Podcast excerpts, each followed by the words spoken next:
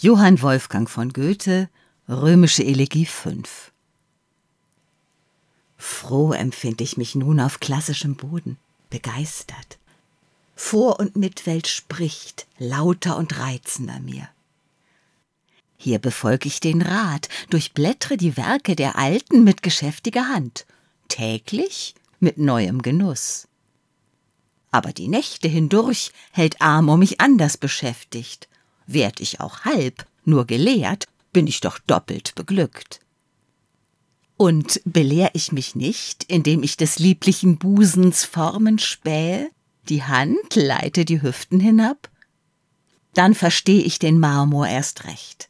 Ich denk und vergleiche, sehe mit fühlendem Aug, fühle mit sehender Hand.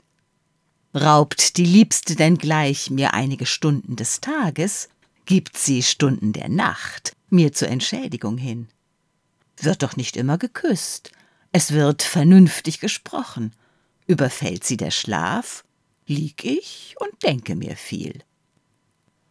Oftmals habe ich auch schon in ihren Armen gedichtet und des Hexameters Maß leise mit Fingern der Hand ihr auf den Rücken gezählt.